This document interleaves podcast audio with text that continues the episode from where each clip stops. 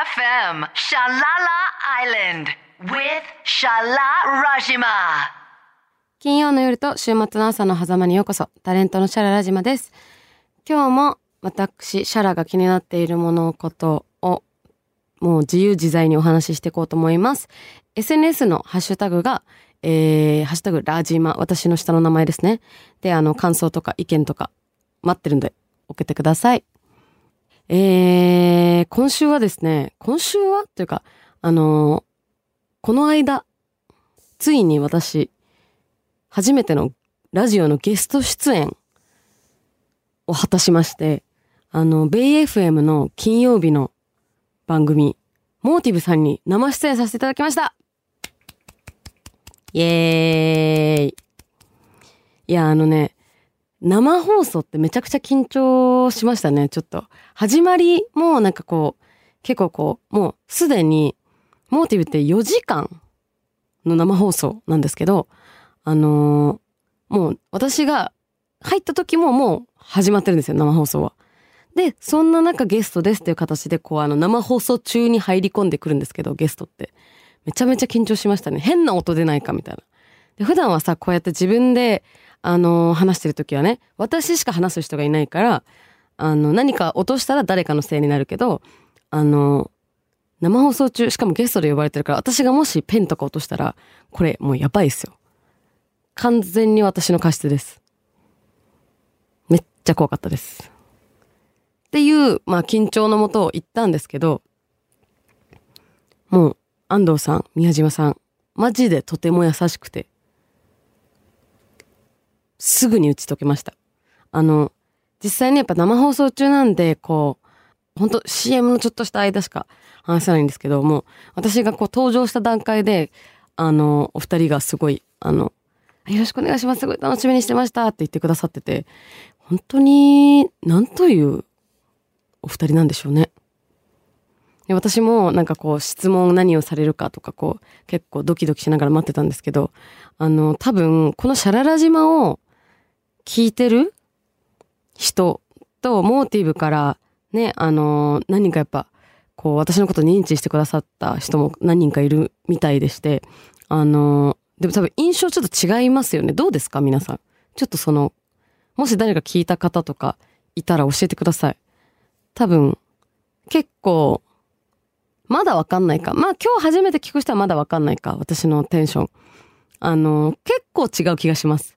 なんかすごい私、ちゃんとお二人安藤さんと宮島さんがインタビューしてくれたから、すごいちゃんと真面目なお話させていただいて。えー、すいません、私こんな真面目な話しちゃって、あははとか言って、え、真面目でいいんですよとか言って、安藤さんが、え、いいんですかこんな話させてもらってみたいなノリでずっと話してました。意外とね、このシャララ島の方を聞いてくれてる皆さんはなんか、この本当に私のこの、まあ、和やかな日常と、いろんな様々なものへのこだわりとかを勝手に話してるので、なんか実は私がなんかどういう考え方を持って、あの、どういうことをしてるのかって、あんまりだから説明したことないなってこの間モーティブ出て、改めて思いました。最初の方にね、ちらっとなんか自己紹介的にね、こうちょっと、あのー説明したとは思うんですけど、なんかこう、ちょっとね、あの時はね、まだちょっと猫を被ってたというか、ね。猫被ってたよね。すごい被ってたよね、まだまだ。やっとね、ほら、やっとなんかちょっと慣れてきてさ、ちょっと、タメ語とかも出るみたい。もう、初回とかひどかったよね。なんかね、もうガチガチ、そうそうね、皆さん知っての通り、オーディションの時もっとひどかったんですけど、初回も、もうなんかその、敬語？みたいになって、で、はい、皆さん、こんばんは、なんちゃなんちゃらですね、とか言って、誰？みたいな。普段話してる感じと全然違いすぎてガチガチだったんですけど、っていうのをなんか思い出しました。そのモーティブ行ったら。私、なんかその時も、なんか本当は私多分すごい、自分のね、活動について話せることってめちゃくちゃいっぱいあるはずなのに、そんなんもぶっ飛んでて、完全にどうやって、あの、ラジオをみんなとお話できるかしか考えてなくて、その時もずっと緊張してましたね。異常な緊張です、本当に。やっとね、ちょっと本性を見せていけてきてるかなと思いますけど。まあ、今週もよろしくお願いします。いや、あの、モーティブでですね、その、安藤さん、私もちろん、安藤さんも宮島さんも初めてお会いしたんですけど、その、まあ、私のね、バックグラウンドを含めて、その、まあ、あの、10歳からね、東京育ち、その前は一応バングラデシュをルーツと私してるんですけども、その、安藤さんが実は、5、6歳までスペイン、5、6、5歳、6歳かな？スペインにいたそうで、その、で、その時期がなんと76年とか70年代って言ってたんですよね。70年代のスペインにアジア人、まあ幼い頃ですけど、いるって多分すごい希少なんですよ。で、まあその話をね、あの、放送中もその話をしながら、あの、まあ CM 中とかもその話聞いてたんですけど、やっぱりこう、どんな立場の人でも自分が結構希少なマイノリティ、マイノリティな立場になることをこう、経験するとやっぱちょっと全然こう価値観変わるんだなっていうのをなんか安藤さんとお話ししてすごい私も思ったっていうかなんかね私自身もいつもね日本で育ってるからあの私側がいつもマイノリティのまんまこういるけどなんかこう他に同じようなぐらいこうマイノリティを経験してる人ってあんまり会うことないので東京だと。あのだからすごい結構びっくりしましたあなんかやっぱそういう経験がなんか根本の人格形成にすごいこうなんだろう影響するんだろうなって安藤さんとかとお話ししててすごい思いましたね。なんか、なんて言うんだろうね。こう、みんなと一緒じゃないみたいな経験。しかも一緒になり、なりたくてもなれないみたいな経験ってやっぱりすごい大事だなって思いました。皆さんもぜひなんか、そういう経験してみてください。なんか、仁義ある人間になることができます。そう。なんか仁義とか出てきちゃった。私最近ね、テーマが仁義なんですけど、やばくないですか？ここに来て仁義。いやなんかね、今日なんか哲学っぽい話しちゃいそうだな、なんかわかんないけど。あのね、仁義なんだよなってなって、この世ってやっぱ仁義じゃないですか？あの、仁義とは、人弁にね、二と書いて、仁、義。儀礼の義のね、あの、この横、左側のやつないバージョンね。義務教育の義ね。仁義です。仁義って聞いて皆さん何思い浮かべますかね？私最初なんか仁義なき戦い。ねえ。その仁義なき戦いとか仁義がどうとかいろいろやっぱ多分幼い頃からこうね広告とかテレビとか映画とかでよく見てたけど仁義とはってずっとなってたんですけど今なんかこういう年齢感になってきて、こう、人と人のつながりで、なんかこう、まあね、今すごい、こう、SNS でね、誰でもどこでも誰とでも割とつながれる時代だからこそ、なんかこう、すごくシームレスになってること自体はすごくいいんですけど、なんか、まあ、人がね、一生に関わることができる人間ってそれでも多分、まあ、限られていて、で、長くね、こう、関係性を築いていく上で、どういう時に、なんかこう、どういう人が残っていくだろうって思った時に、やっぱり義理と人情。義理と人情やねんな。で、その義理と人情の総称が私は仁義だと思ってるんですけど、一応仁義のことは調べてみます？じゃあ、調べておきますよ。仁義。検索。おお。儒教で道徳の根本とする仁と義、人が踏み行うべき道、転じて義理。転じて義理って書いたんだけど、これ。オックスフォードラングエージ転じて義理やばい。めちゃくちゃ面白いじゃん、これ。ちょっと、いろんな、いろんな意味読み上げますね、私。仁と義。仁は広く人や物を愛すること。へえ。やばい、ちゃんと文字について知らなかったわ。広く人や物を愛すること。義は物事のよろしきを得て正しい道筋にかなうこと。よろしきを得て。よろしきって何？よろしきを得て誰に得るんだろうね？確かに。誰によろしく得るんだろうね？これ。わかんないけど。まあ、いろいろ、だから、守る、道徳上守るべき道筋。そうですね。この道徳っていうのがね、またすごく難しい言葉ですけど、人それぞれあるんですけど、まあこういうね、公的な意味がありながら、まあ私の中のね、仁義というのはその中身、義理と人情です。そして義理と人情とは何かって言った時に、うーん、人を思いやる心？じゃないですかね、やっぱり。で、思いやる心ってね、よく言いますけど、なんだろうって思った時に、私はやっぱこうね、人間関係の中でね、分かってきたけど、こう、恩、人からもらった恩に、恩ってたくさんあると思うんですけど、なんかそれにやっぱ鈍感な人ってとっても仁義がないなって、やっぱ思っていきますね。意外とその自分が恩をたくさんもらってることに気づかないのが結構現代かなと思うんですけど、ね、みんな世話しなく、忙しく、焦ってるから、こうね、トゥルルルってなってると思うんですけど、SNS とかインターネットによって。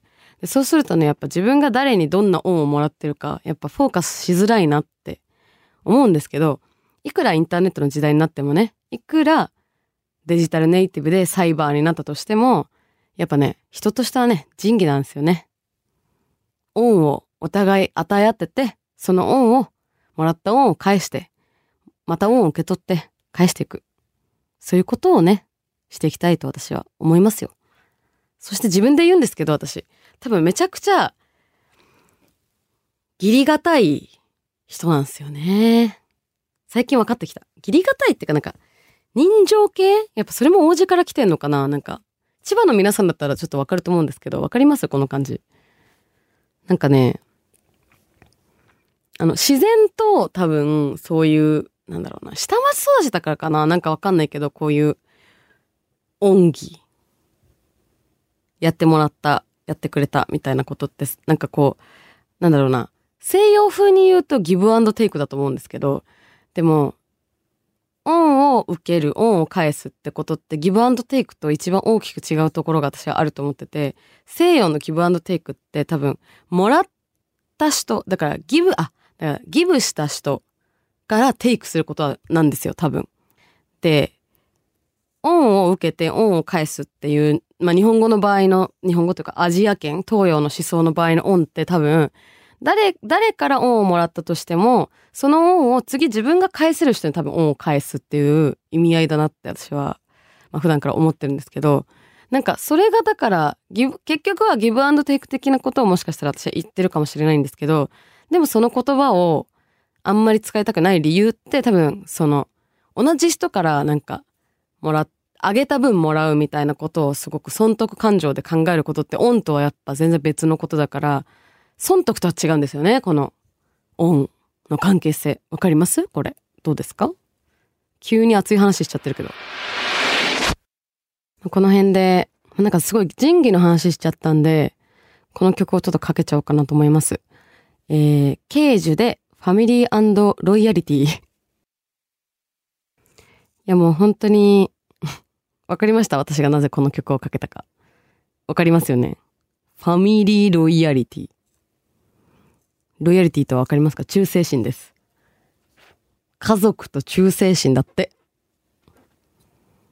もう、なんとなく、オン。なんとなく仁義に聞こえませんか？ふん。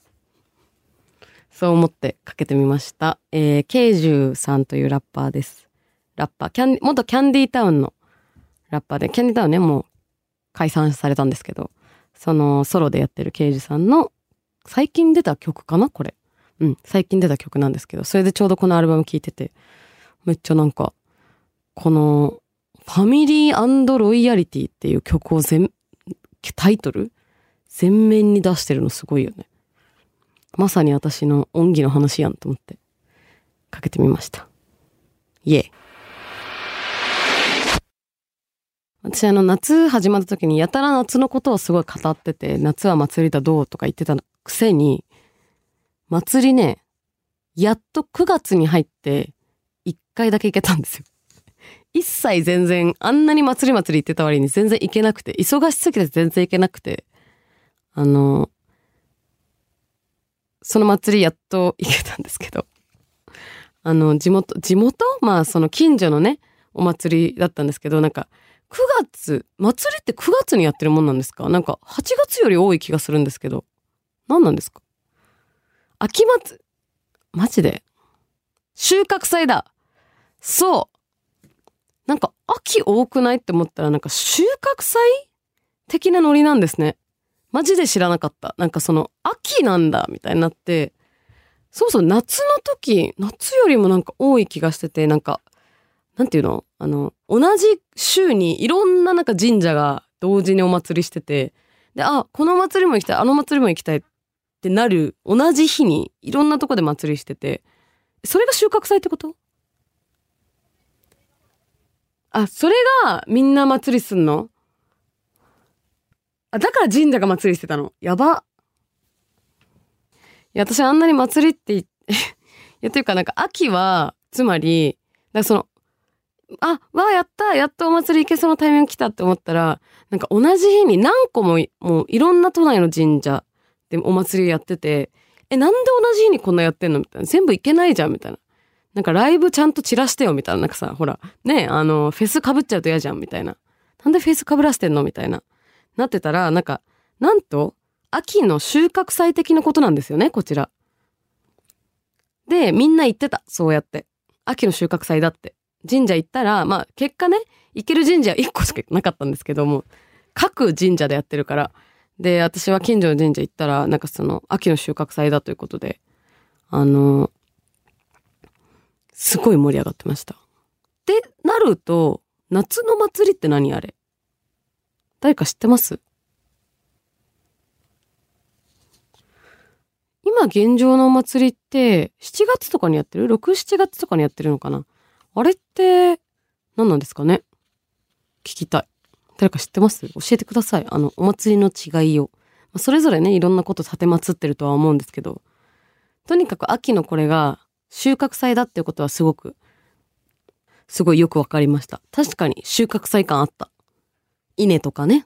やっぱなんか、あの、ありましたね。